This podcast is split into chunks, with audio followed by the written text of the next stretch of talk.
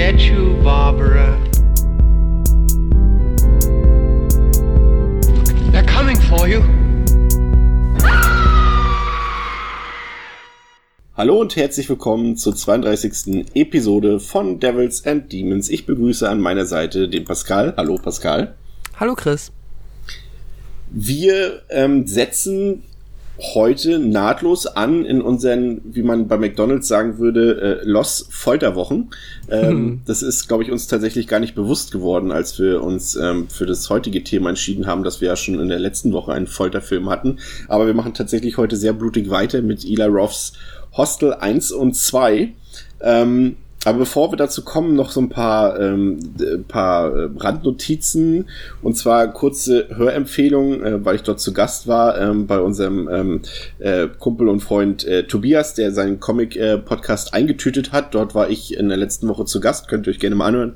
Haben wir uns über aktuelle Comic-Veröffentlichungen unterhalten. Ähm, dann habe ich tatsächlich, ich, den hast du wahrscheinlich jetzt noch nicht gesehen, weil er tatsächlich erst vor ein paar Stunden rauskam. Ähm, The Strangers kennst du? Sagt mir was, aber gesehen nicht. Ah, okay. Ähm, für die Leute, die den Film kennen, da gibt's ja jetzt tatsächlich demnächst jetzt. Ah, mein Wort der Woche, tatsächlich. Habe ich jetzt schon dreimal gesagt mm. in einer. Minute. Ähm, es kommt dort im 2018 eine Fortsetzung, nach jetzt, glaube ich, fast sechs, oh, das ist bestimmt schon zehn Jahre her, mindestens, glaube ich, der erste Teil. Äh, kam jetzt, kommt jetzt überraschend eine Fortsetzung und dazu wurde der erste Trailer heute veröffentlicht. Und ich muss sagen, der hat es mir ziemlich angetan. Also der erste Teil war halt, äh, handelte von einem Pärchen, ähm, was in einer abgelegenen Hütte ist und ähm, sich dort einen schönen Abend machen wollten. Und ähm, dann sind dort unbekannte, maskierte Leute, die die quasi terrorisieren. Erst von außen und irgendwann dringen sie dann auch rein. Also ein klassisches Home Invasion-Szenario, aber ein wirklich sehr gutes tatsächlich. Ist auch einer meiner Lieblingshorrorfilme. Und da habe ich überhaupt nicht mit gerechnet, dass noch ein zweiter Teil kommt. Deswegen war ich total überrascht. Und dann heute noch der Trailer, der sah echt, muss ich sagen, ganz gut aus. Ähm, ich war gestern bei Radio Nukular ähm, und habe tatsächlich dort ähm, einen unserer Hörer persönlich kennengelernt, und zwar ähm, den Nico. An dieser Stelle schöne Grüße an Nico. Äh, tatsächlich ein sehr, sehr angenehmer Zeitgenosse, hat sehr viel Spaß gemacht. Ähm, da stellt sich natürlich die Frage, wann wir auf Tour gehen, Pascal. Mhm. Mhm. Auf Kneipentour? Ähm, ja, genau, Kneipentour oder weiß nicht, in der äh, nächstgelegenen Telefonzelle kann man uns dann hören. Ja, ja, das wäre auch cool, wenn es so, so Podcast-Telefonzellen gibt, wo du einfach so, stell dir vor, es regnet und du willst nicht nass werden, musst aber irgendwo warten, gehst in so eine Telefonzelle, nimmst den Hörer ab, drückst die Eins und dann kommt eine Folge Devils and Demons. Ja, ich glaube, sowas gab es, als das Radio frisch erfunden wurde. Das Radioräume. Radio, was ist Radio? Ja, ähm, ja, tatsächlich haben mich auch Leute auf der Straße angesprochen, gefragt, äh, wie Pascal und äh, wie ich äh, das hinbekommen, jede Woche über diese grausamen Horrorfilme zu reden. Ähm, aber ja, es ist halt eine Leidenschaft. Ne? Ja, und wir sind beide sehr verstört. Ja, Menschen. Und deswegen, deswegen haben wir uns tatsächlich äh, für Hostel 1 und 2 heute entschieden. Hostel 3 äh, haben wir aus Qualitätsgründen äh, rausgelassen. Der Film ist echt Schrott, so viel sei schon mal vorangestellt. Aber Teil 1 und 2 äh, bieten tatsächlich eine Menge Diskussionspotenzial, gehe ich mal von aus. Deshalb erstmal Hostel aus dem Jahre 2005 von Regisseur Eli Roth. Ja, ein Spezi von Quentin Tarantino, hat auch in einigen seiner Filme mitgespielt, zum Beispiel in Glorious Bastards. Hat aber auch selber, sag ich mal, ist ein absoluter Genre-Regisseur, aber auch ein, weil er ein absoluter Genre-Fan ist, also ein Horrorfilm-Fan, hat schon viele Sachen gemacht, wie eben Hostel als äh, Torture-Porn, äh, Cabin Fever hat er gemacht oder Green Inferno, quasi eine Neuauflage der Kannibalenfilme der 80er Jahre aus Italien zum Beispiel. Ähm, Worum geht's in Hostel, Pascal? Ja, Hostel von 2005. Drei Backpacker, zwei Amerikaner und ein Isländer ziehen gemeinsam durch Europa, um es ordentlich krachen zu lassen und sich sexuell auszutoben. Nachdem sich dieses als schwierig erweist, reisen sie auf Empfehlung eines Fremden in die Slowakei, um dort endlich ihren erhofften Verfolg bei der Damenwelt zu verbuchen. Ein brutaler Fehler, den sie noch bitter und gnadenvoll bereuen werden. Ja, ähm, 2005 Ida Roth Hostel war tatsächlich ähm, ja mehr oder weniger eine Reanimation oder eine eine eine eine Einkehr in die, in die, in die Mainstream-Popularität äh, des Torture-Porn. Ich meine, so eine Filme, so eine Art Filme gab es natürlich schon immer. Die waren natürlich jetzt nicht so groß wie jetzt zum Beispiel ein Hostel, der jetzt ja wirklich an den Kinokassen sehr erfolgreich war.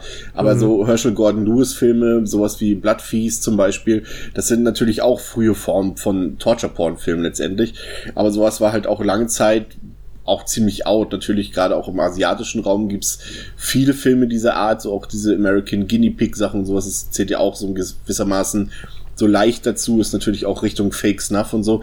Aber das gab's natürlich schon immer, aber so ein bisschen so wieder in dem Mainstream ist es gerückt tatsächlich durch Hostel und natürlich ähm, ein paar Jahre vorher, zwei Jahre vorher, glaube ich, müsste es gewesen sein, ähm, durch Saw natürlich auch. Aber da ging es natürlich erst in den Fortsetzungen so ein bisschen wirklich in, in den krassen Torture-Porn über. Und ähm, ja, man muss wirklich sagen, das ist schon einer der, würde ich sagen, wenn wir jetzt nur das rein amerikanische Kino betrachten, wirklich einer der härtesten Horrorfilme, die man so in den letzten 10, 20 Jahren aus Amerika gesehen hat, oder? Also ja, ich glaube, hängt immer ganz stark davon ab, was für einen selber ähm, am schlimmsten oder am schwierigsten zu ertragen ist. Aber wenn du mich jetzt so fragst, dann würde ich dir auf jeden Fall nicht widersprechen, denn ich habe den auch äh, damals relativ nah, als also relativ nah an dem Zeitpunkt, als er rausgekommen ist, gesehen. Ähm, weil es ging ja auch so ein bisschen dann, also zumindest bei uns so durch den Freundeskreis, oh, ganz neuer, ganz schlimmer Film. Und ähm, ja, so Folterungen, äh, so explizit und so grausam wie hier, das ist schon auch, also für mich etwas, womit ich bedingt gut es geht, aber was mir schon so einmal in die Nieren geht. So wie ist das bei dir? So ein Unbehagen auslöst. Ja, ja, auf jeden Fall. Ähm, bei mir ist es tatsächlich so ein bisschen ähm, konträr von Hostel 1 und 2. Ich wollte jetzt noch nicht großartig was vorweggreifen zum zweiten Teil, aber ich finde, der zweite Teil ist noch ein bisschen krasser als der erste, hm. was die Gewalt angeht. Und da gibt es zumindest eine Szene, über die wir später noch ein bisschen genauer reden, müssen, vielleicht gar nicht unbedingt wollen, die dann schon vielleicht wirklich so gewisse Grenzen auch für mich dann persönlich schon so ein bisschen, wo ich auch sage, okay, ich könnte hier vielleicht auch freiwillig weggucken an dieser Stelle. Ähm, aber dazu gleich später, also gleich mehr. Ähm, tatsächlich, also das Prinzip dieses Filmes ähm, oder das Grundthema ist eigentlich fantastisch, könnte man meinen. Ähm, es geht ja, ja, darum, dass äh, wir fangen uns gleich natürlich noch so ein bisschen an, an, der Story entlang, aber um mal diese Grundprämisse schon ein bisschen vorwegzunehmen, geht es ja letztendlich darum, dass es quasi ähm, im, ja, mehr oder weniger im Darknet, im Dark Web ähm, sozusagen so eine Art, ähm, wir haben einen Elite-Hunting-Club gibt, ähm, in dem Menschen quasi auf dafür bezahlen, andere Leute foltern oder töten zu können, die dann vorher entführt werden von, von, von Leuten, die da zum Hunting Club gehören. Und dass die dort ihre Fetische auslassen können, in brutalster, tödlicher Art und Weise. Und ähm, Ila Roth wollte tatsächlich ähm, über diesen, diesen Mordtourismus, so kann man es ja, denke ich mal, nennen, ähm, eigentlich eine Dokumentation drehen, weil er von äh, einigen Quellen wohl erfahren hat, dass es sowas tatsächlich auf der Welt gibt. Und ähm, auf einer thailändischen Webseite hat er das wohl zusammen mit ähm, nee, hat es gefunden, dass es halt diese, diese Art äh, Mordtourismus gibt, Mordurlaub und in dem Geld geboten wird, um Leute zu foltern oder um sie zu jagen für, für einen Preis von 10.000 Dollar. Ähm, und er hat äh, diese Videos halt gesehen, das war halt von irgendeiner random Person, die, die, die in, in den Raum geht und jemanden erschießt, aber es weiß halt keiner, ob davon jetzt nun irgendwas echt ist oder nicht echt ist. Ich glaube, Tarantino hatte da auch noch ein Auge mit drauf geworfen.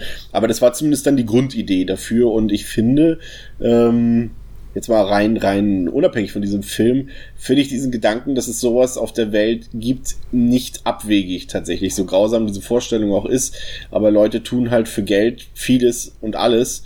Und ich kann mir irgendwie schon vorstellen, dass teilweise so, wenn du mal irgendwo, vielleicht jetzt nicht in Europa, wie es hier in diesem Film dargestellt wird, aber vielleicht in ärmeren asiatischen Ländern oder afrikanischen Ländern oder in Südamerika teilweise, kann ich mir vor, schon vorstellen, gerade so bei so gewissen Quoten, wo es sehr viele vermisste Menschen gibt. Ähm, ich meine, ja, klingt abstrakt, aber mm. irgendwie kann ich es mir vorstellen, mm. oder? Ja, total. Ich meine, das ist jetzt ja auch halt, also das Prinzip Menschenhandel und äh, sag ich mal, Versklavung und was auch dann immer darüber hinausgeht, ist ja definitiv existent. Und in dem Sinne, ob das dann jetzt in der Realität hier genauso straff und äh, elitär organisiert ist, wer weiß, aber ja, auf jeden Fall wird es sowas in der Art mal gegeben haben, geben oder wie auch immer. Also abwegig ist es auf keinen Fall. Ja, ja, ist eigentlich eine krasse Vorstellung. Ne? Also es ist ja eigentlich unvorstellbar, aber, aber irgendwie dann auch wieder vorstellbar. Ähm, ja, ähm, wir haben hier ein paar Figuren in dem Film, die eingeführt werden, ich würde es mal vorsichtig sagen, eigentlich als ziemliche Vollidioten, da wirst du mir wahrscheinlich recht geben. Ähm, wir mhm. haben hier halt ähm, zwei Amerikaner, die in, in, in Amsterdam ähm, zu Besuch sind, auf Reisen sind und ähm, ein Isländer, der sich äh, zu den beiden dazugesellt und sie haben eigentlich recht wenig im Sinn, außer ähm, weibliche Popos und weibliche Brüste, würde ich mal, kann man so sagen, oder? Vielleicht noch ein bisschen ja. Saufen dazu. Genau so, das ist quasi die äh, Prämisse.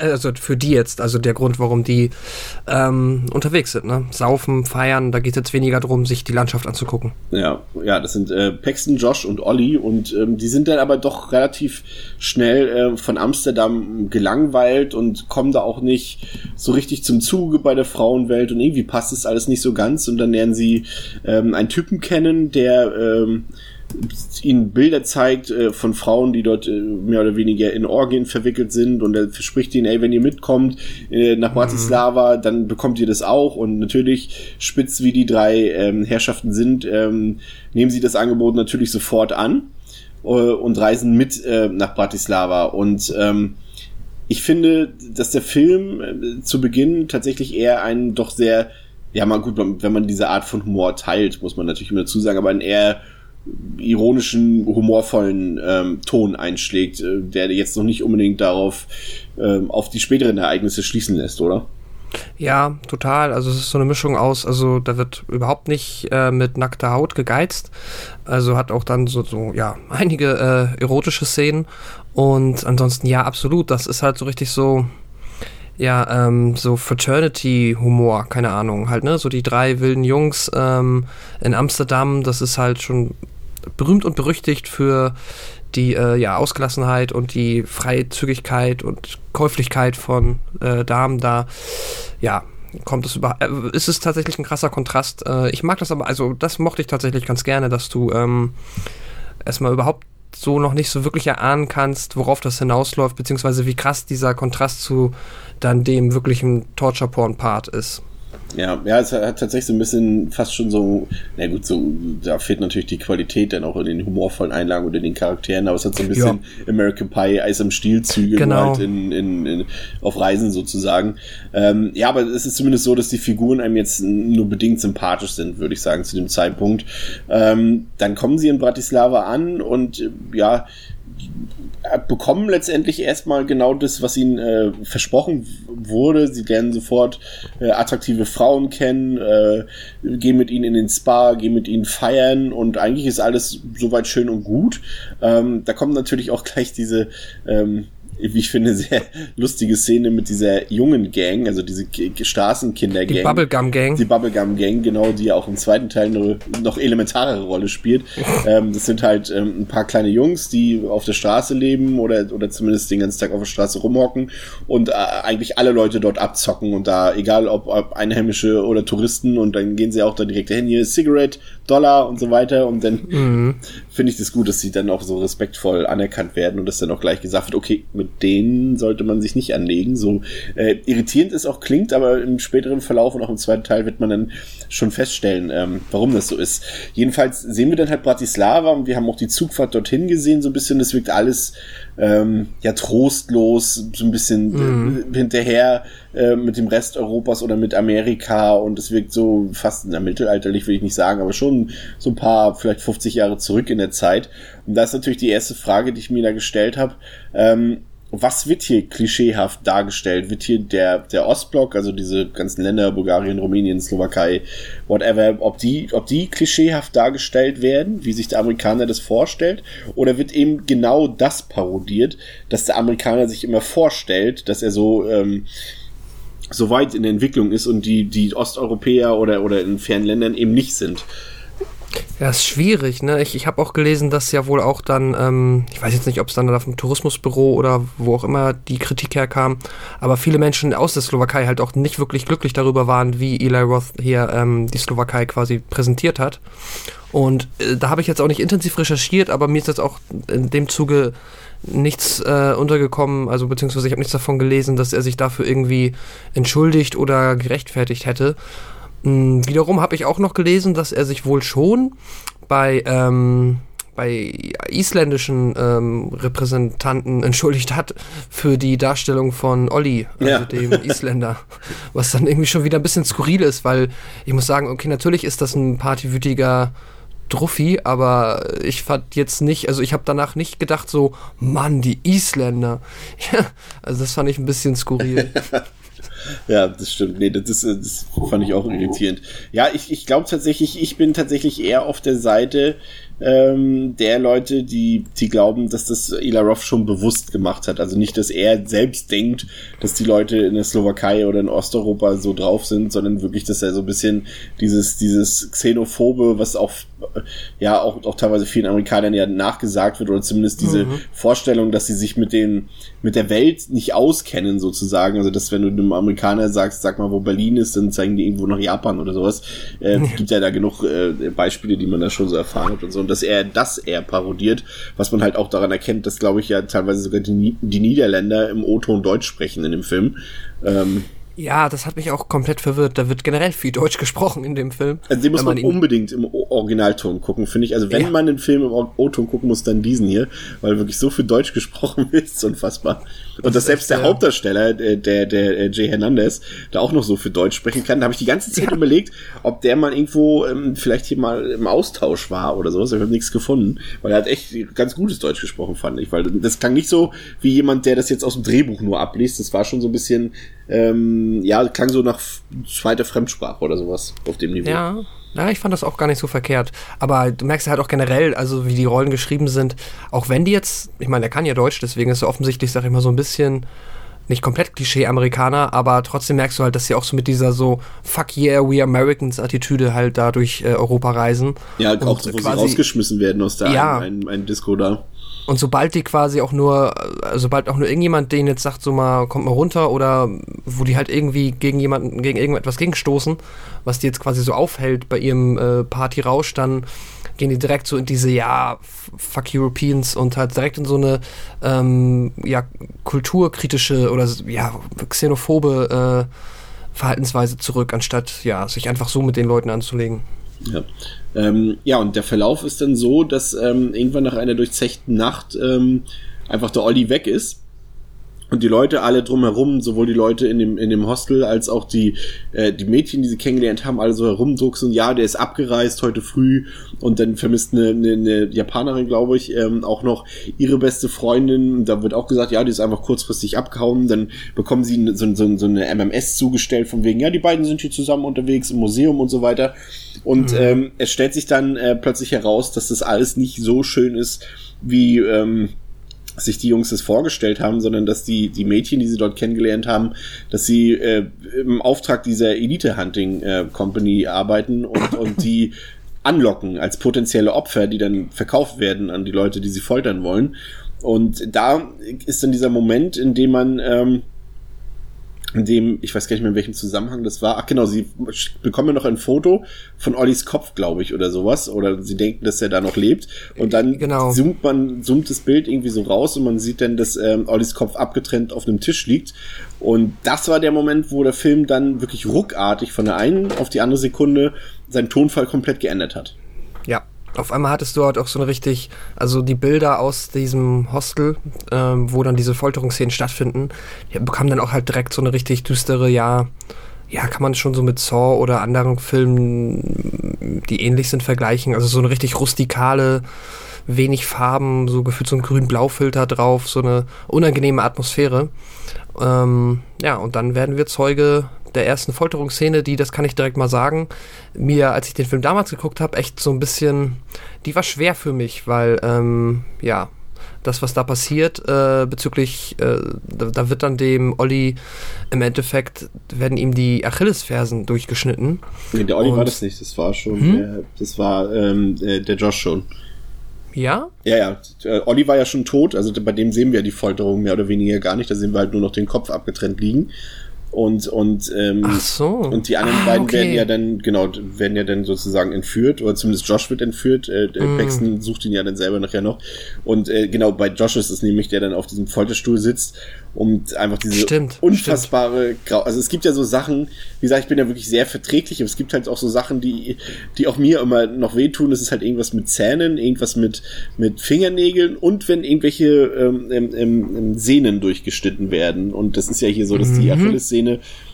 Beide bei ihm aufgeschlitzt werden und er versucht dann zu fliehen und also er versucht aufzustehen und zu fliehen und bricht dann zusammen, weil halt seine, und das sieht man halt auch so in Nahaufnahme, weil halt seine Achillessehnen komplett durchgetrennt sind und das ist so eine richtige Fuck-Off-Szene, wo ich Ja. dachte so, Ila Roth, fuck you, so dachte ich so, das hat richtig weh getan. Als Zuschauer schon.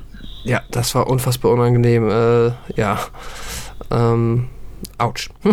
Ja, ja, und es, es geht ja dann wirklich von da an geht's ja, ich sag mal, es ist jetzt nicht, das muss man Eli Roth zugute halten, er ist jetzt auch nicht jemand, der dann wirklich pausenlos dann halt äh, Folterszenen zeigt. Das macht er ja auch im zweiten Teil nicht. Ich finde, er hat eine relativ ein gutes Pacing-Gefühl dafür, wann er diese Szenen zeigen muss und wann sie gut reinpassen.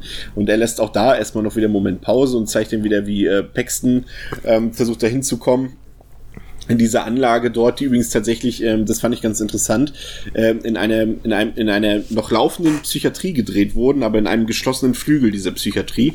Und, und Ila Roth hat selbst gesagt, dass es so spooky war in dieser Anlage, dass er äh, ein Streichquartett organisiert hat, was zur Aufmunterung beim Dreh gespielt hat. Okay. Das ist auch nicht schlecht. Ja, das fand ich auch durchaus krass, ja. Ja, ähm, ja, es folgen noch ein paar weitere äh, ziemlich ekelhafte Szenen. Also der Typ mit der Kettensäge, der sich da selbst ähm, massakriert, äh, war auch ganz schön heavy, muss ich sagen. Mhm. Aber ich glaube, die ekelst, ekelhafteste Szene des Films ist wirklich äh, dann, als ähm, man dann doch die eine der Japanerin äh, dann noch wieder sieht, äh, bei der dann ein Auge rausgetrennt wird und es hängt dann nur noch sozusagen am seidenen Faden. Und äh, Paxton versucht sie so ein bisschen ja sozusagen zu retten und äh, trennt dieses äh, Au den Augapfel sozusagen von der Augenhöhle ab und das läuft dann gut man sieht das hat jetzt tatsächlich von der CGI äh, von der nicht CGI von der Effektqualität her fast schon das Tanz der Teufel Niveau. Ähm, aber es läuft dann halt komplett gelber Eiter aus diesem aus dieser Verletzung raus. Und es ist einfach ekelhaft. Ja. Also, äh, ja, Freunde von solcher Art Spezialeffekte, genau, werden da voll auf ihre Kosten kommen. Ähm, ich weiß auch nicht, es hängt, ich kann mir da halt so ähnlich eklige Sachen in einem anderen Kontext, wie, du hast ja eben schon Tanz der Teufel angesprochen, komplett gut geben, aber hier ist es halt, Dann weil die, halt Humor, auch, die, Humor, die Humorebene äh, vom, von der Ja. ersten Hälfte des Films ist halt so ziemlich rausgegangen. Es gibt natürlich auch immer noch Leute, die sagen, dass es hier Fansblätter ist, aber ich Ja. sehe da schon einen ernsteren Kontext da in der zweiten Ja. Filmhälfte. Ähm, das merkt man halt auch Grad- bei der Darstellung der, der ganzen Zeit. Und du siehst es ja auch daran, dass du ja dann selbst diesen äh, ursprünglich nicht ganz so sympathischen Josh dann wirklich noch mitfieberst, als er dann versucht, als er sich dann dort befreit sozusagen aus der Situation und versucht zu fliehen. Da ist man ja, da ist ja auch spannend in der Film, ne? Also dann ist man ja auch wirklich hinterher, dass er da noch rauskommt. Ähm, Fand ich auch cool. Übrigens tatsächlich, ähm, die, die, ähm, dass dann der eine Typ, der Japaner, der dort ist, wusste nicht, ob du das wusste, gut, weißt du wahrscheinlich Doch. schon, ähm, aber für die Leute, die es nicht wissen, äh, hat tatsächlich der berühmte japanische Genre-Regisseur Takashi Miike einen äh, Cameo-Auftritt. Fand ich ganz äh, niedlich, zumal Ila Roth ja scheinbar ein Faible dafür hat. Auch in Teil 2 spielen einige äh, Horrorberühmtheiten mit, zumindest aus dem europäischen Kino, aber dazu später mehr. Ähm, ja, es ist dann so, dass sich, äh, dass, dass Josh nicht mehr zu retten ist, Olli ja sowieso nicht, ähm, aber Paxton sich ähm, befreien kann und dann äh, mittels ein paar Tricks, die wir jetzt noch nicht, ja, die, wir nicht spoilern müssen, ähm, sich befreit und fliehen kann und dann äh, durchaus äh, dann sozusagen sogar noch ein Revenge-Teil sozusagen so ein bisschen so einfließt. Ähm, er rächt sich da auch noch an ein paar Leuten und es bleibt erstmal blutig, aber das Schöne ist halt ähm, dieser ähm, Kaugummi-Trick am Ende mit der, mit der, ähm, wie hast du sie genannt, mit der Bubblegum Gang. Ähm, das fand ich nochmal wirklich ganz charmant gelöst. Ähm, man konnte es natürlich ahnen, wenn man den Film das erste Mal sieht, dass irgendwie die Jungs bestimmt nochmal auftauchen werden, aber dass sie dann sozusagen zur Lösung dieses Problems äh, führen, das fand ich doch sehr charmant gelöst. ja, auf jeden Fall. Ähm, Ja, was ich eben noch einmal sagen wollte, wo du meintest, dass ja auch diese Humorebene fehlt, was die Folterszene halt nochmal so eine Art Stufe grausamer macht, finde ich halt auch, besonders bei der ähm, Japanerin, die dann halt ihr Auge entfernt bekommt unfreiwillig. Äh, das ist halt auch einfach, also ich leide dann halt mehr darunter, wie sie halt die ganze Zeit, bis es dann quasi, können wir ja ruhig sagen, bis sie dann quasi Suizid begeht, was es halt auch nochmal ernster macht, nur halt weint und einfach verzweifelt ist und äh, das ist, äh, weiß nicht, das hat mir tatsächlich so diesen Teil des Films echt immer tief in den Magen, also in die Magengrube geschlagen. Bei Letterboxd hat einer geschrieben, Gott verdammt, wenn ich dich retten würde aus so einer bedrohlichen Situation, dann werf dich doch nicht bitte zwei Minuten später vor den Zug. Ja, okay. Ja, ist was dran. Andererseits, mein Gott. ja. Ähm, jedenfalls, ähm, der Film hat ja so ein bisschen halt auch, ähm, wenn man sieht, wann der gedreht wurde, wann er entstanden ist, natürlich, so blöd es auch klingt, ich meine, wir reden immer noch von einem Splatter-Film, also da ist jetzt nicht der absolute Tiefgang zu erwarten, aber ich denke schon, dass Eli Roth sich da halt so einige Gedanken gemacht hat und dass er da auch mit vielen, sag ich mal, mit Ängsten, mit natürlichen Ängsten von Amerikanern gespielt hat, auch so gerade, ich meine, wie gesagt, guckt euch das an, 2003 gedreht wurde der 2002, das ist ähm, ähm, kurz nach äh, 9-11 auch gewesen und ähm, das spielt schon so eine gewisse Rolle eben, dass die Leute dann, die Amerikaner auch noch mehr Angst vor dem Fremden hatten und vor dem Unbekannten und so weiter und dass man dann natürlich auch mit diesen Ängsten gespielt hat und Roth macht das hier ganz mhm. klar und, und auch, ja? Nur kleine, weil du meinst, äh, zweite, also 2.5 gedreht, 2.6 kam er raus, aber. Bin ich, wie komme ich denn jetzt auf 2.3? Macht ja nichts. Ja, dann, ja, okay, dann ist es natürlich schon ein bisschen weiter weg von 9-11, ja. aber es ist, ist letztendlich post 9-11 und da gab, hat sich ja viel auch im Kino verändert, äh, wird sicherlich eine Rolle gespielt haben. Ähm, ja, es ist natürlich eine andere Art von Horrorfilm. Es ist tatsächlich auch damals eine der ersten äh, Folterfilme oder Filme, diese Torture-Porn-Kategorie, die ich gesehen habe. Und es war halt so mit dieser Überzeichnung der Brutalität und auch mit dieser unerwarteten Gewalt war das natürlich eine Sache, die mich als Horrorfan äh, in gewisser Weise so Art und Weise gefangen genommen hat schon, weil irgendwie war das schon krass. Ich meine, wir waren ja natürlich immer in dem Alter, da waren wir gerade so, mm, ja, Ende der Pubertät ist Quatsch, da waren wir schon fast ein bisschen älter, würde ich sagen. So sag ich mal, Oberstufe so, da war das natürlich mhm. schon was, wenn du das sowas sehen konntest. Ähm, so eine grenzenlose Gewalt nicht gut, weil ich finde, es hat wehgetan beim Hinschauen, auch damals schon. Aber so eine, so eine visuelle Darstellung von Gewalt, äh, die war wirklich neu für mich. Also für dich wahrscheinlich auch. Ja, das war gerade so die Zeit. Ähm, ich weiß gar nicht, äh, hier The Hills Have Eyes, das Remake müsste ja auch um bei um die Zeit ähm, gespielt haben. Das war halt auch brutal. Da haben wir viele solche Filme geguckt. Ähm, ja, aber das war, also bei uns war es auch oft, also mit der Gruppe, mit der ich dann genau diese Filme geguckt habe, waren es halt oft so, ja, ein bisschen Mutprobe, ein bisschen so, naja, ähm, soll halt richtig schlimm sein. Und dann halt auch mit so ein, zwei Menschen, die das halt gar nicht abkönnen und so weiter. Ja. Ich habe äh, eine Szene, die erinnert mich sehr, und es ist auch eigentlich recht offensichtlich, dass es eine Anspielung sein soll, an einen Film, den du, glaube ich, vor gar nicht zu langer Zeit zum ersten Mal geguckt hast. Und zwar die äh, Autoszene, als Paxton nachher flieht mit der Japanerin und sie dann rein zufällig, weil äh, so viele Menschen leben anscheinend in dieser Stadt nicht, ähm, dann vor dem Auto die beiden Damen und den mysteriösen Fremden direkt vor der Motorhaube hat und die dann ähm, ja eiskalt überfährt. Hast du eine Ahnung, welchen Film ich meine? Also ist, eine, ist es nicht so Eli Ross und wer der Name des Regisseurs des Films ist auch schon mal gefallen? Jetzt spontan tatsächlich nicht. Also okay, also ich dachte da halt äh, an äh, Pulp Fiction einfach, weil äh, Tarantino ist ja offensichtlich so. Und die Szene, wo Butch halt auch komplett random halt äh, Marcellus Wallace direkt vor der Motorhaube hat und einfach aufs Gas drückt. Stimmt, da passt natürlich auch noch, dass vorher in, in Pulp Fiction dort auch noch lief im, im, im Fernsehen. Mit dieser unfassbar unterhaltsamen, also da lief gerade die Szene, wo ähm, Jules da seinen Monolog hält und dann diese, ich weiß nicht, wie die Sprache heißt, in der, in der Slo slowischen, wie auch immer, in dieser sehr interessanten Synchronisation. Ja, ja, ja, das stimmt. Das, ja, ja, das ist ja stimmt. Und letztendlich ist der Film ja auch von Tarantino produziert. Äh, da ist Roth ist halt auch jemand, der viel ähm, solche Sachen einfließen lässt, also wie ja. eben auch Tarantino auch so viele eben, dass da Leute, dass der Leute in den Film reinbringt, die man halt schon seit, besonders in Teil 2, die man im Mainstream-Kino schon seit 20 Jahren nicht mehr gesehen hat, so wie Tarantino das ja auch immer gerne macht, halt mit vielen mhm. Hommagen und sowas. Das ist auf jeden Fall, ja, das ist auf jeden Fall recht. Trotzdem muss ich sagen, gerade wenn wir dann gleich noch auf Teil 2 zu sprechen kommen, ist es fast schon wieder so, also wenn du den zweiten Teil gesehen hast, dann sagt man dann schon fast wieder, ja, okay, der erste ist gar nicht so hart. Also der hat natürlich so diese ein, zwei harten Ausschübe, aber ansonsten finde ich, verhält er sich aber auch so ein bisschen wie das Texas Chainsaw Massacre, wo halt viel angedeutet wird, aber eigentlich gar nicht so viel on screen gezeigt wird. Du hast halt diese Achillessehnenschnitt und du hast halt äh, das mit dem Auge, aber ansonsten äh, blendet er auch viel weg. Mit der ja, Kamera und so. aber er geht auch mal drauf, wenn er mit der äh, Bohrmaschine halt in den Körper reingeht. Mm, ich hatte, äh, da gibt es auch so ein paar ja, die, weiß ich, also er macht so eine Mischung. Er macht, manchmal macht es halt ganz geschickt und blendet kurz bevor das Schlimme passiert dann weg. Manchmal hält er aber halt auch einfach brutal drauf und dann siehst du halt, äh, wie die Bohrmaschine da sich in den Körper bohrt. Ähm, ja, also ich, ich bin halt jetzt echt kein äh, Torture-Porn-Fan, der jetzt halt dem das halt mega wichtig ist. Deswegen kann ich jetzt nicht beurteilen, ob das irgendwie jemanden enttäuscht, dem vorher gesagt wird, krassester Torture-Porn seit Ewigkeiten.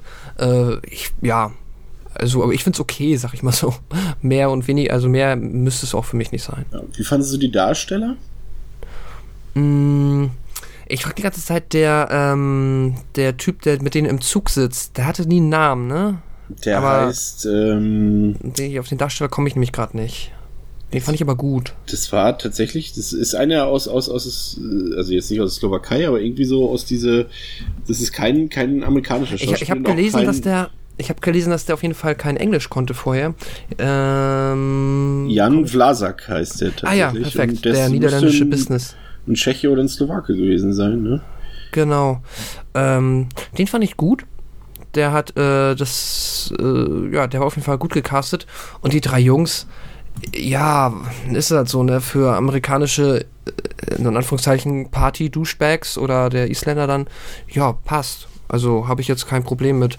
Ähm, ja, also ich habe jetzt eigentlich keinen Totalausfall bemerkt. Wie ist bei dir? Ja, ich fand es tatsächlich eher nicht so doll. Also ich fand's, also die Nebenrollen fand ich noch drastisch kurioser und schlechter. Was halt teilweise waren halt auch wirklich Laiendarsteller mit bei oder Leute, die ihre mhm. erste Filmrolle hatten, ja auch viele einheimische Leute. Ähm, aber auch die, unsere, unsere Hauptfiguren fand ich tatsächlich ehrlich gesagt, ja, mussten natürlich ja, vielleicht war aus den Figuren auch nicht viel rauszuholen. Die Figuren, das ist halt eine Sache, die, da gibt's ja einige ähm, Regisseure, die es einfach nicht können. Da gehört ja teilweise ähm, zum Beispiel tatsächlich auch Christopher Nolan ja dazu, aber auch äh, Leute eher aus der unteren Riege wie Uwe Boll und eben hier äh, Eli Roth, ähm, die es halt überhaupt nicht können, Charaktere zu schreiben oder Figuren irgendwie menschlich zu schreiben denen es sozusagen mhm. mehr oder weniger egal ist, wie die Figuren ja, das sind. Stimmt. Und das ist halt hier auch wieder klar. Also natürlich, vielleicht ja, konnten die Schauspieler nicht mehr rausholen. Es waren halt platte Figuren und sie wurden jetzt auch sehr teilweise overacted dargestellt. Zum Beispiel hier der, der Josh, der halt so diese typische frigide Halbjungfrau da spielen sollte. Ja, ja hm. auch, also genau, es gibt diese Szene im Zug, die ich eben schon angesprochen habe. Die ist tatsächlich sehr, ähm, ja, Laientheater, äh, weil, ja, dann wird er angefasst von ihm und dreht komplett durch und äh, also äh, insgesamt, wie da, da die Chemie zwischen den dreien ist, ist seltsam und das kommt alles nicht so richtig gut rüber. Ja, sie wirken auch nicht wie, wie Freunde oder Leute, die sie die besonders eng befreundet sind. So wirken sie überhaupt nicht, finde ich. Nee, eigentlich nicht. Das stimmt schon. Ja. Effektmäßig ähm, ich sagen, ja, mittelmäßig maximal. Also es ist natürlich so, wechselt so, sag ich mal. Also wie gesagt, das mit dem Eiter aus dem Auge ist halt eklig anzusehen, weil man halt weiß, oh, da läuft irgendeine Flüssigkeit raus, aber es sieht halt künstlich aus. Es sieht halt nicht echt aus, während dieser Achillessehenschnitt dann schon wieder ziemlich krass aussieht. Ähm, aber, mhm. aber Hostel war halt, es ist halt trotzdem in dem Sektor ein Low-Budget-Film gewesen und, und dafür war das schon vollkommen in Ordnung, denke ich. Ähm, ansonsten, ja, was dem Film fehlt, finde ich, ist so ein bisschen so die. Also man fiebert natürlich so ein bisschen mit mit mit äh, Paxton, aber so richtig Spannung, ja, ich weiß nicht, ich habe vorhin gesagt, ja, da kommt schon Spannung auf, das ist spannend, aber das ist halt auch so erst das letzte Viertel des Films und vorher ist es eher so gar nicht spannend, finde ich. Das muss man dem Film wirklich vorwerfen. Also bis auf den Showdown fehlt mir da so ein bisschen der Thrill und die Spannung. Ja, absolut. Ähm, ich weiß nicht, also ich habe also alles, was so um diesen um die Idee und um die Umsetzung dieser Folterungsszenen drumherum gebaut ist. Ähm, und auch um die Atmosphäre, die ich eigentlich ganz gut finde in diesem Hostel, ist halt äh, filmisch alles eher so, meh, eher so unterste, also nicht unterste, aber irgendwo so zwei Sterne Niveau, keine Ahnung, hat mich nicht so richtig ähm, unterhalten. Eigentlich dann, das einzig Interessante war tatsächlich alles, was in diesem Komplex stattfindet und ja, vielleicht kommt noch so ein Funkenspannung auf, wie er nachher dann am Ende entkommt. Ja, also ich würde in der Summe bei dem Film sagen, also es ist schon, ich finde, es ist ein ganz guter und auf jeden Fall auch unterhaltsamer Horrorfilm, der an manchen Stellen manchmal ein bisschen übertreibt und an manchen Stellen definitiv auch mit Qualität spart. Und er ist letztendlich, ja, das ist halt bei mir so ein bisschen so, das ist das, was früher für die Leute vielleicht so Texas Chainsaw war und Last on the Left, so Sachen, über die man, äh, oder Freitag der 13., über die man auf dem Schulhof gesprochen hat, oh, die sind verboten oder sowas müssen wir uns heimlich ansehen und sowas. Das war halt so meine Generation, sag ich mal, in den, genau. in den End 8, also die so in den 2000ern so, sag ich mal, groß geworden sind oder Ende der 90er, in 2000ern groß geworden sind so eine Art Schulhof-Mythos, so eine Schulhof-Legende und, und wie es halt so ist, die Vorstellung ist halt der Meister der Übertreibung. Letztendlich ist es nicht so krass und so, so wild wie vermutet. Ähm, aber ich finde schon, dass es noch ein netter Horrorfilm ist. Ich würde ihm drei von fünf Sternen geben. Ja, das kann ich eigentlich so unterschreiben. Ähm, ich, ja, man kann den ruhig schon auf jeden Fall einmal geguckt haben und äh, ich ja, wie gesagt, habe ich ja eben schon mein Fazit so ein bisschen gezogen, wird ihm auch drei Sterne, vielleicht so ein bisschen zur Tendenz Richtung nach unten geben. Ähm, weil ich hätte ja eigentlich jetzt schon, weiß nicht, man hat immer so das Gefühl, Ada Ross, der hat ja auch die Connections und der ist ja halt, ne, so dicke mit Tarantino zum Beispiel, dass er dann irgendwie vielleicht das auch hinbekommt, dass, also vielleicht möchte er es ja auch nicht, aber dass er eigentlich die Möglichkeit haben müsste, das Drehbuch einfach noch unter, also auch unabhängig von diesen Folterszenen unterhaltsamer zu gestalten, so dass dann diese ganzen Humor Humoreinspieler am Anfang dann halt irgendwie auch ein bisschen besser sitzen und dass die Figuren auch ein bisschen cooler sind, weiß ich nicht. Ähm, da wäre noch einiges mehr gegangen auf jeden Fall. Ja, es ist halt immer schwierig, wenn, wenn, das, also, wenn ich ein Drehbuch schreibe, weiß ich nicht, ich würde eher also ich kann es nicht davon ab, aber ich, wenn ich es versuchen würde, würde ich eher versuchen, halt sympathische Figuren immer zu schreiben, weil eigentlich sagt uns das eigentlich, äh, die, die komplette Filmhistorie sagt uns, dass es ein Film schwierig hat, der keine äh, Identifikations- oder Sympathiefigur hat. Genau. Und sie sind halt nicht völlig unsympathisch, aber es sind halt eigentlich Leute, die ich jetzt in meinem Alltag nicht ausstehen kann. Leute, die sich schlecht benehmen, Leute, die arrogant sind, Leute, die die, die ganze Zeit saufen und über, über ja, das klingt, das hätte jetzt beinahe auch von mir frigide geklungen, wenn ich gesagt hätte, die ganze Zeit über versaute Sachen reden, aber halt so eine Leute, die ich mag. Sex vor der Ehe! Vulgär, vulgär, so passt ja. es besser. Vulgäre Leute, das sind eigentlich Leute, mit denen ich meine Freizeit nicht verbringe und nie verbringen würde. Und deswegen sind die für mich als Identifikationsfiguren für einen Film erstmal nicht so tauglich. Aber das, Halb hat äh, Ila Roth einen zweiten Teil gedreht, nicht deshalb. aber, Nur für Chris. aber dort hat er natürlich ähm, ein bisschen was umgestellt. Also 2007 kam ähm, die Fortsetzung raus, mehr oder weniger tatsächlich eine nahtlose Fortsetzung, auch wieder gedreht von Ila Roth und produziert von äh, Quentin Tarantino. Ähm, ja, bevor wir auf den Film eingehen, macht es natürlich Sinn, wenn du uns erstmal erzählst, worum es in Hostel 2 geht, Pascal. Ja, Hostel 2 Nachdem wir in einem Rückblick noch einmal erfahren, was im ersten Film geschehen ist, begleiten wir in Hostel 2 nun drei Aus Austauschstudentinnen, die in Rom verweilen.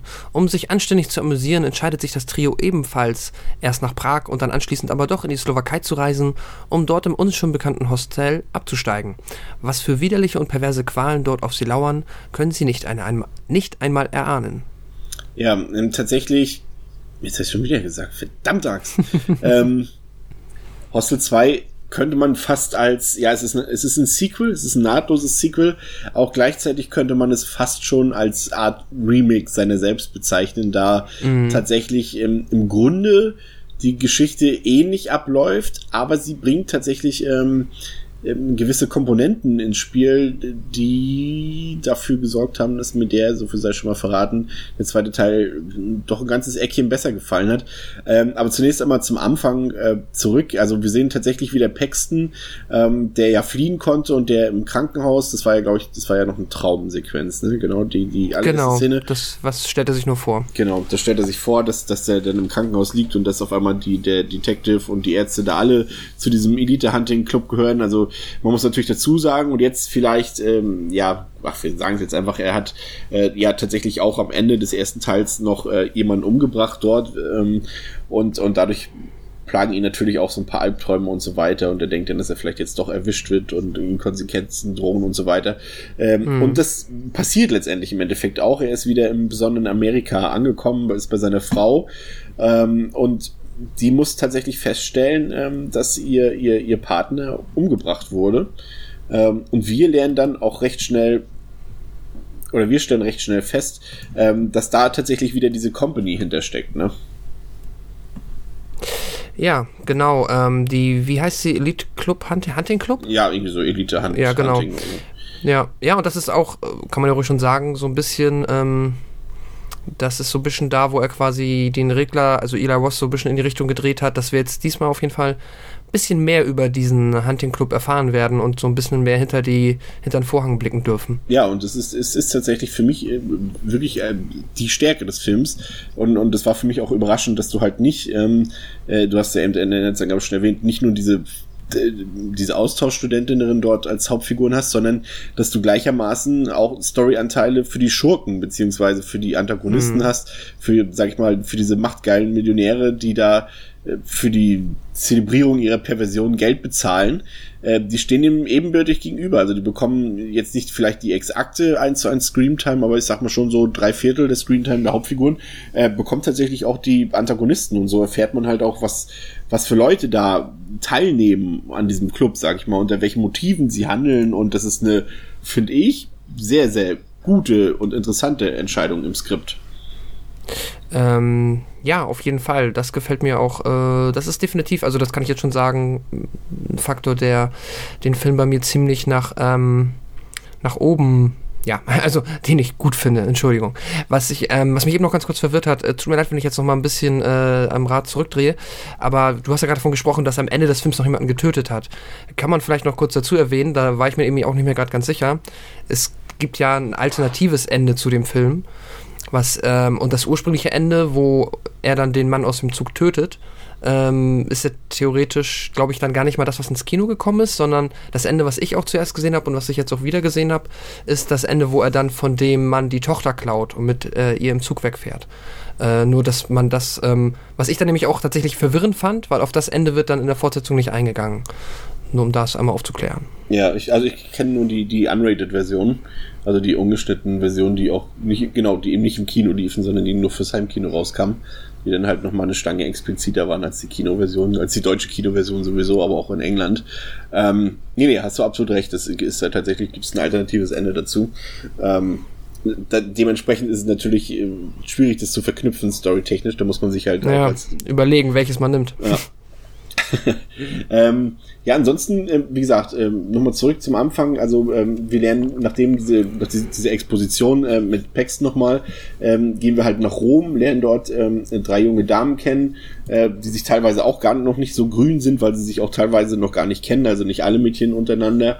Und ähm, ja, die wollen äh, machen einen Ausflug nach Prag und ähm, die wie kamen sie denn eigentlich nochmal in die Slowakei? Achso, genau, das sie wurden ja, da Model, waren, da, genau, da waren diese, diese Fußball-Hooligans da, die da, äh, diese mhm. Italiener, die nach Prag zum Fußballspiel gereist sind und die die Mädchen bedrängt haben und sie sind dann zurück in ihre Kabine geflüchtet da und äh, da kam äh, ja ein slowakisches Model sozusagen in, bei den Reihen und hat gesagt, ah, komm doch hier mit und ah, mit welcher Begründung haben, hat sie die denn da hingelockt eigentlich?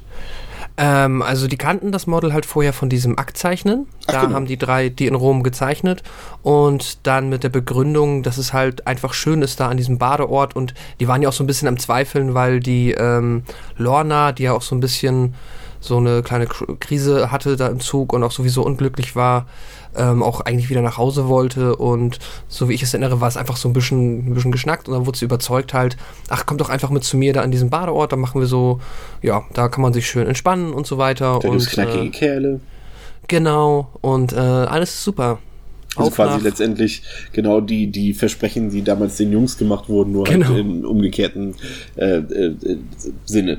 Ähm, ja, und gleichzeitig ähm, sieht man dann wieder auf der anderen Seite, wie ähm, unsere drei potenziellen Teilnehmerinnen äh, am Elite-Hunting äh, zu hochenden Summen angeboten werden bei den, bei diesen, ja, ekelhaften Millionären oder reichen Leuten, die daran teilnehmen wollen und dass diese Summen immer, dass dann eine Art Wettbieten stattfindet und das war, ist vielleicht eine der zwei, drei stärksten Szenen des Films, weil das nochmal verdeutlicht, wie skrupellos und wie selbstverständlich diese Leute das dort ansehen, dass sie da auf diese Mädchen zur Folterung bieten können, ne? Ja, das stimmt. Ähm, man sieht dann halt so ein, ja, wie, wie in so einer ähm, Montage, ach, ne? So ein bisschen, Montage, ja. danke, danke, genau. In so einer Montage verschiedene äh, Menschen halt so bei ihren relativ normalen Freizeitaktivitäten, so dass man da gar nicht auf den ersten Blick ahnen würde, was das halt für schlimme Menschen sind, sieht man dann die halt auf dem Handy so ein bisschen rumtippen und äh, halt an dieser Auktion teilnehmen. Das Einzige, was ich da so ein bisschen, ja, drüber finde, weiß ich nicht, also für mich hatte das so ein bisschen, wirkte ein bisschen unrealistisch, weiß ich nicht, ne? Wirkt halt schon so ein bisschen arg konstruiert und ich war, ich habe das jetzt beim zweiten gucken so ein bisschen mit John Wick verglichen, so irgendwie, also fast schon so ein bisschen weg von der Realität, fast schon so ein bisschen, also das ganze Konstrukt dieses Hunting Clubs so ein bisschen wie so ein leicht Fantasy-Ding mit drin, weiß ich Hm. nicht. Ob du verstehst, was ich meine, Ja, keine Ahnung. ich weiß, was du meinst. Ja. Ist mir tatsächlich nicht so, nicht so bewusst geworden. Also würde ich jetzt nicht unbedingt, also aus meiner Perspektive nicht unbedingt zustimmen. Aber ich kann es Mhm. auf jeden Fall nachvollziehen, was du meinst. Es ist halt wieder mehr von dem, was du schon kennst, so wie das halt auch eben bei John Wick ist. Es ist halt lauter, schneller, härter. So ja, in dem Sinne. also ich meine, ich meinte eigentlich mehr so diese Parallelwelt und ähm, dass das halt so ein bisschen, also ich könnte es mir einfach nicht vorstellen, dass es das 2006 so gegeben hätte mit dem Golfer, der auf dem Handy da halt irgendwie so mit rechts so ein bisschen ähm, im Darknet da die Frauen wegbietet oder so. Aber, Aber das zeigt halt so diese Selbstverständlichkeit dieser Leute an, diese skrupellosen Leute, finde ich, dass sie, dass er halt so, ob sie dann gerade mit ihrer Familie am Frühstückstisch sitzen oder ob sie irgendwo rumgolfen, ähm, ach so, hier, au, geht wieder los, so, tippen, hier, biete ich mal mit und so, so selbstverständlich Ja. einfach, äh, als wäre das jetzt nichts Besonderes für die so. genau, genau. Ähm, dann kommt natürlich äh, relativ zügig in der Slowakei auch wieder unsere, unsere Bubblegum-Gang ähm, ins, ähm, ins Spiel. Ähm, und zwar äh, schlendern die drei jungen Damen ähm, dann durch die Stadt und treffen auf diese Gang. Die wollen natürlich wieder irgendwas haben als Gegenleistung. Und ähm, da, dann bietet. Äh, Ähm, jetzt muss ich gerade mal kurz, ich weiß gar nicht, heißt sie Lorna? Ja, Lorna heißt sie. Ähm, äh, sagt, sagt dann irgendwie so, irgendwie so in dem Sinne, would you like Smins? Diese, diese, so, so Pfefferminzbonbons. Ähm, Und du weißt natürlich schon als, als äh, Zuseher des ersten Films, okay, ich glaube nicht, dass die Jungs sich jetzt mit Pfefferminzbonbons abspeisen lassen. Die wollen schon entweder richtige Bonbons haben, Zigaretten oder Geld. Und dann ähm, spuckt er ihr ins Gesicht und äh, sie laufen weg und rufen nur so hinterher, Bitches! So, das so. Sie sind schon die heimlichen Stars. dieses- Ja, als ähm, noch ein Trivia-Fakt dazu, ähm, sind ja, glaube ich, sogar die gleichen, die Ja, ersten. Ähm, und die hat Eli Roth tatsächlich, ähm, das sind echte Straßenkinder wohl, die er da gecastet hat. ja, Äh, das ist auch ganz, ganz cool eigentlich. ja. Die, ähm, ähm,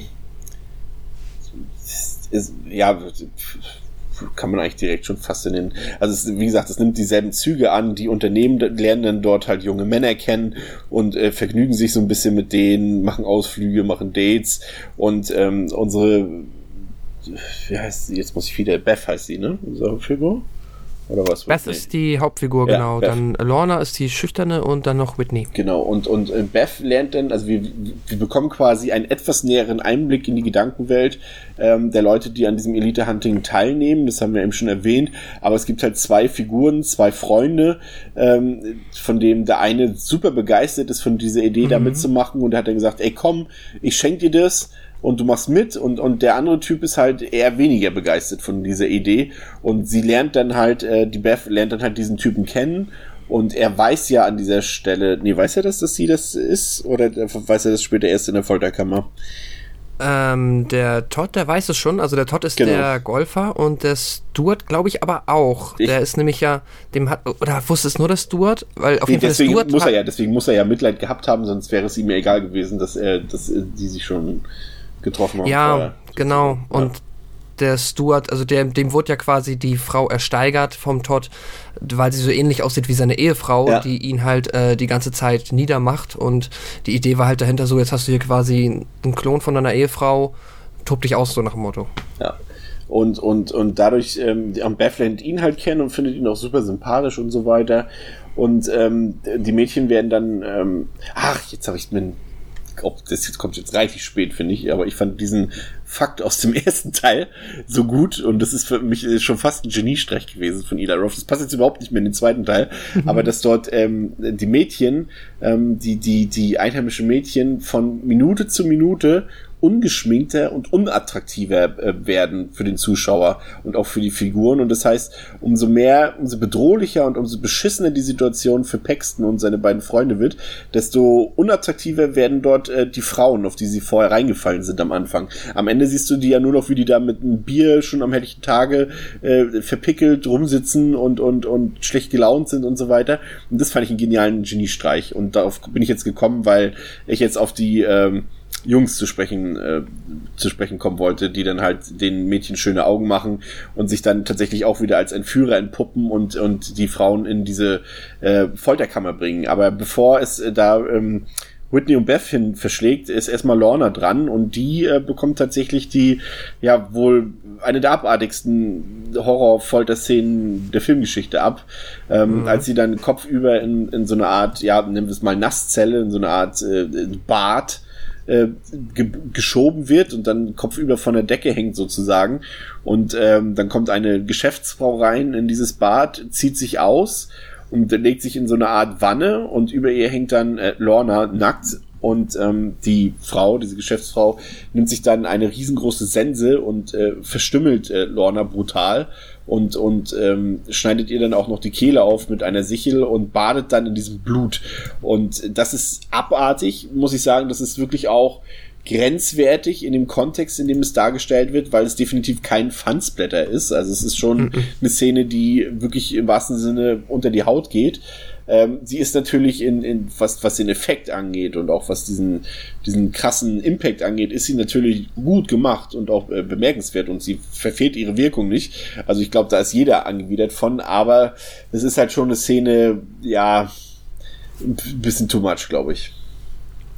Und er blendet ja. ja schon die Hälfte aus, teilweise, indem man ja manchmal sogar nur noch äh, die, die Ritschratsch-Geräusche von der Sense sieht, aber dann geht's halt auch wieder knallhart drauf und es ist schon ekelhaft es ist absolut ekelhaft, vor allem, wenn man jetzt hier halt so ein bisschen im Gegensatz, also zumindest ging es mir so im Gegensatz zum ersten Teil mit dieser Dorma, ähm, äh, Lorna vielmehr so schon ein bisschen mehr mitfühlt. Also ich habe das zumindest gehabt und da tat es mir halt wesentlich mehr leid und es tat noch eine Ecke mehr weh als jetzt bei Olli oder Josh aus dem ersten Teil.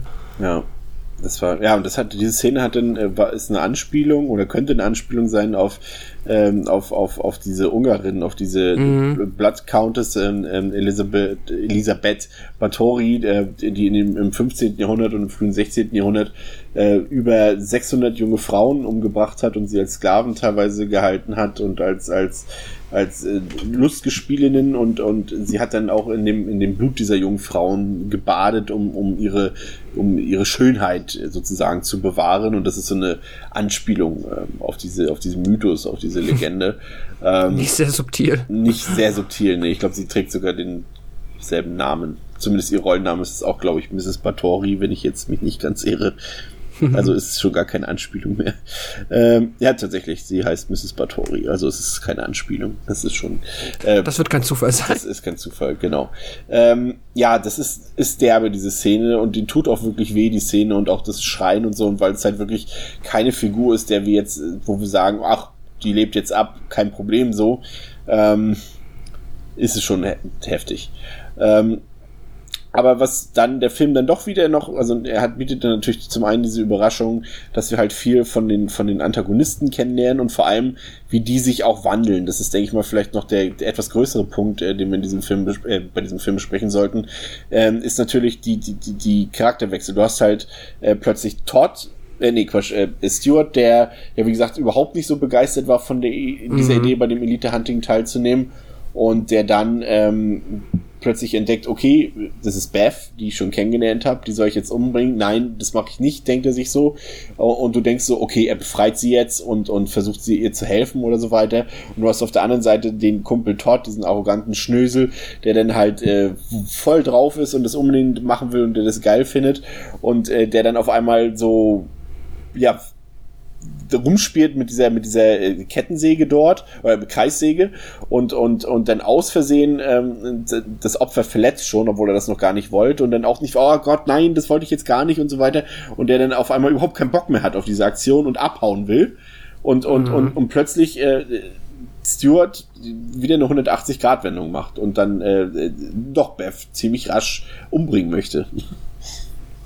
Ja, das ist äh, ganz clever gemacht auf jeden Fall. Ist ein Twist, Und, ne? Schon ein bisschen. Ja, auf jeden Fall kann man sagen. Also, ja, weil es einem wirklich halt so verkauft wird wie als ob jetzt halt, also ich hatte wirklich auch gedacht, dass Beth und Stuart halt ähm, dann zusammen versuchen quasi ähm, zu fliehen, weil er sich dann noch so als Guter entpuppt und sie ist dann halt so ja, äh, Damsel und läuft hinter ihm her und das hätte ich dann beim ersten Gucken auf jeden Fall so erwartet.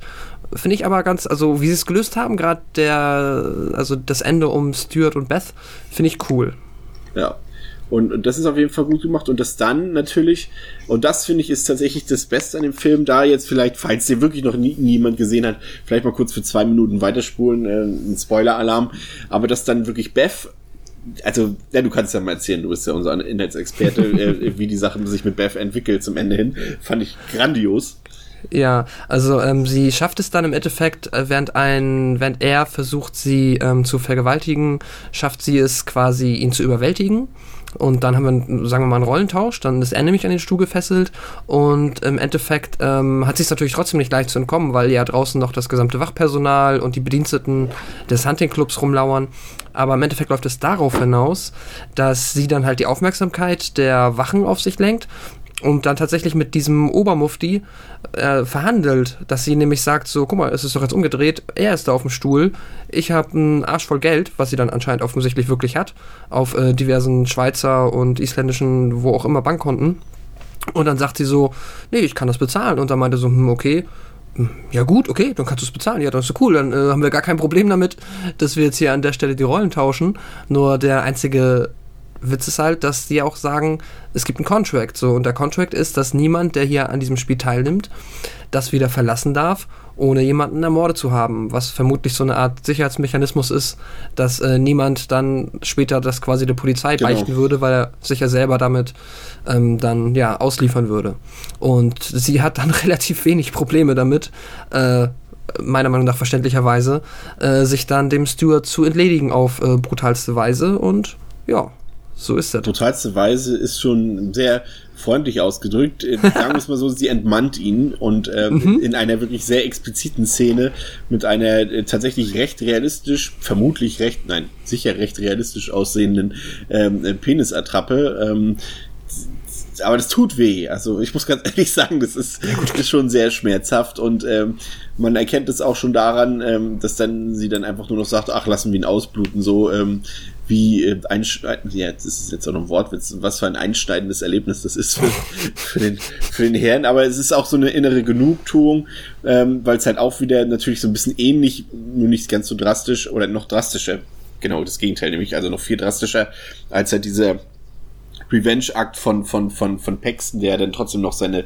menschliche Art äh, äh, behalten hat, aber hier wird sie ja quasi mehr oder weniger ähm, ja richtig zum, ja, wie soll man es ausdrücken? Sie lässt sich ja dann auch sofort tätowieren, dass sie da mitmacht und so weiter sozusagen. Ja, ja. Also sie, äh, man, man könnte sich sogar schon vorstellen, okay, die wird jetzt, die ist jetzt nicht mal unsere Sympathiefigur in dem Sinne natürlich. Man freut sich natürlich, dass sie da rauskommt und man freut sich auch, wenn sie den, wenn sie den äh, Stuart äh, entmannt.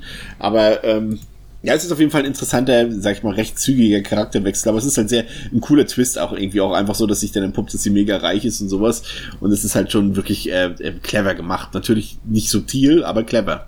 Ja, ja mhm. auf jeden Fall. Und äh, ich finde das ganz gut. Und da ist es halt auch genau ähm, der Todd, der dann ja halt davon ablässt, nachdem ihm das alles zu viel wird.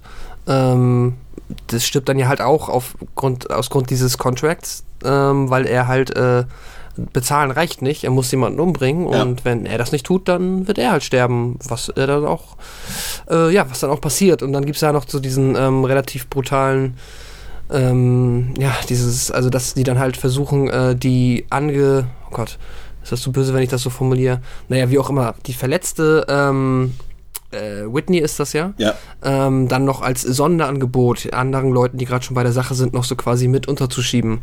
Wo ich auch so denke, ah. Krass, krass war auch noch, war noch der, der eine ältere Typ, der da den Bulgaren, den die Mädchen ja vorher da kennengelernt hat mit den Hostel, der Ja. den da als Kannibalen, also der den sozusagen äh, verspeist. Und äh, der Typ, der da so herzhaft äh, ähm, das Fleisch isst, ist tatsächlich Ruggero Deodato, der ähm, aus Cannibal Holocaust, der Regisseur ähm, des berühmten ähm, Kannibalen-Films. Ja.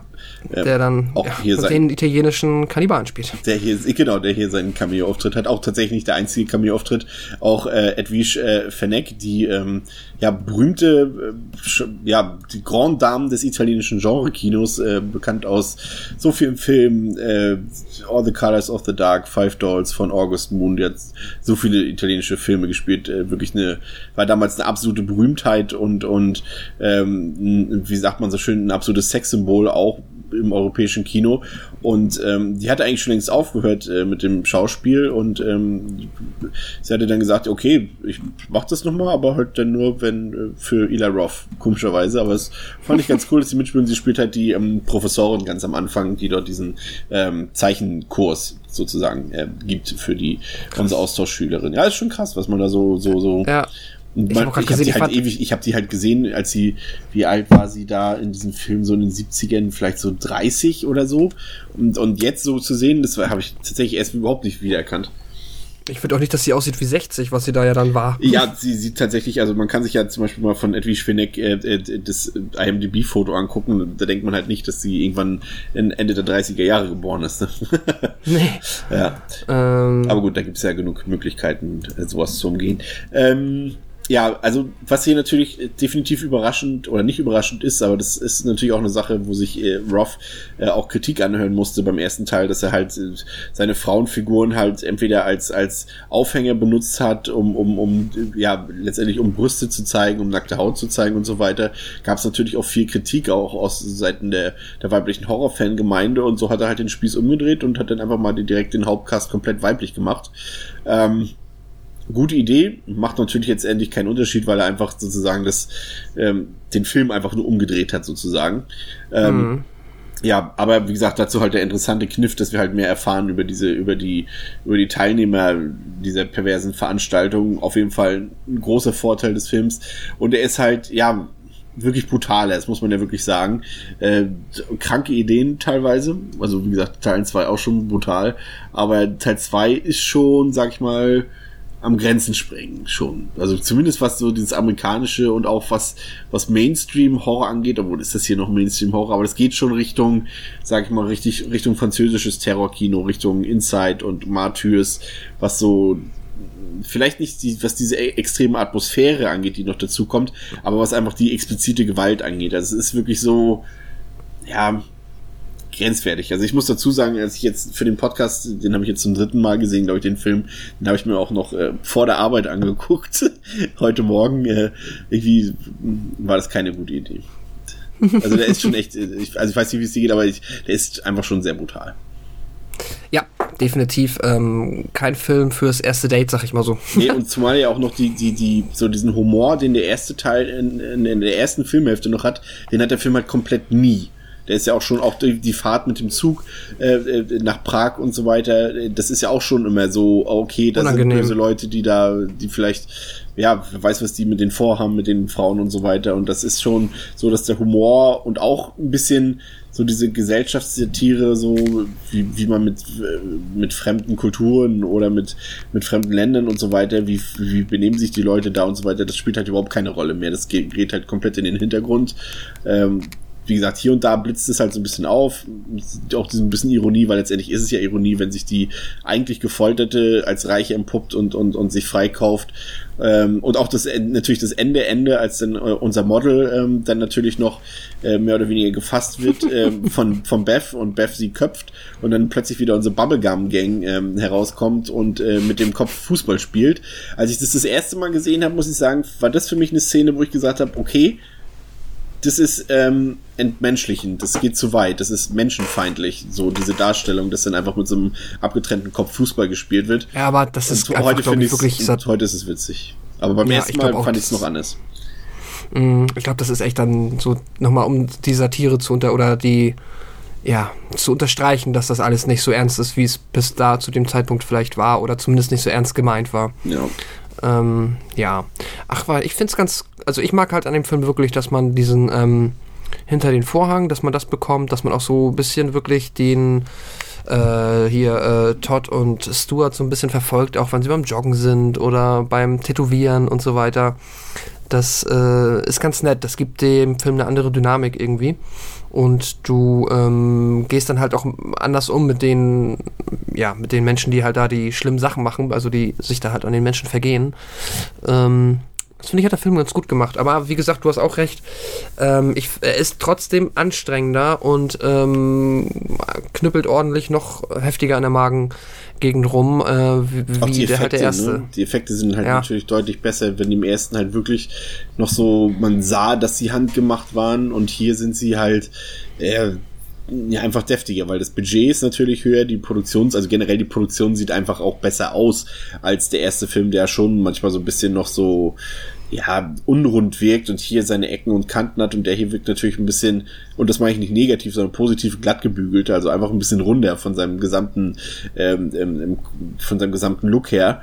Ähm, Und die Effekte sind besser und wirken dadurch natürlich halt noch realistischer und das ist dann schon, ja. Nur was er nicht besser hingekriegt hat, sind die Darsteller. Die finde ich kein Deut besser als im ersten Teil. Außer vielleicht noch äh, die Figuren von, von Stuart und von Todd. Der eine Typ, der den Stuart gespielt hat, der ist doch aus Nip-Tuck, oder? Der Watcher Bart, der macht eine ganze Menge gemacht. Der hat auch so ein, also so viel Kram, den ich nicht guck. Sowas wie CSI, Desperate Housewives, ähm, Always Sunny in Philadelphia. Der ist halt so ein richtiger fünf Episoden I Met Your Mother. Da, okay, dann werde ich, daher werde ich sein Gesicht gekannt haben.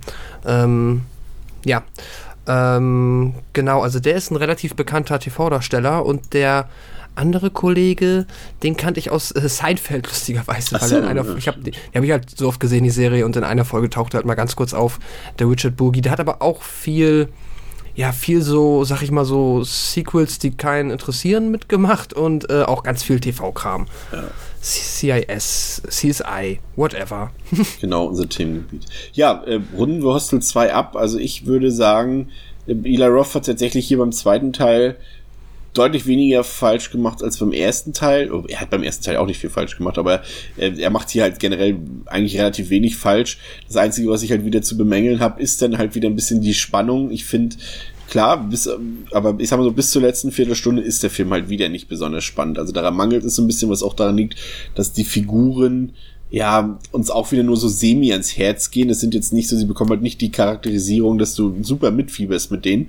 Halt, du fieberst aus der Situation mit ihnen nur mit, dass sie halt auf einmal Ja. gefoltert sind und ab da vergisst man ja eh oft, was vorher so zu sehen war, was halt mehr in Belanglosigkeiten, also nur was die, die Charakterisierung angeht, ausgeartet ist.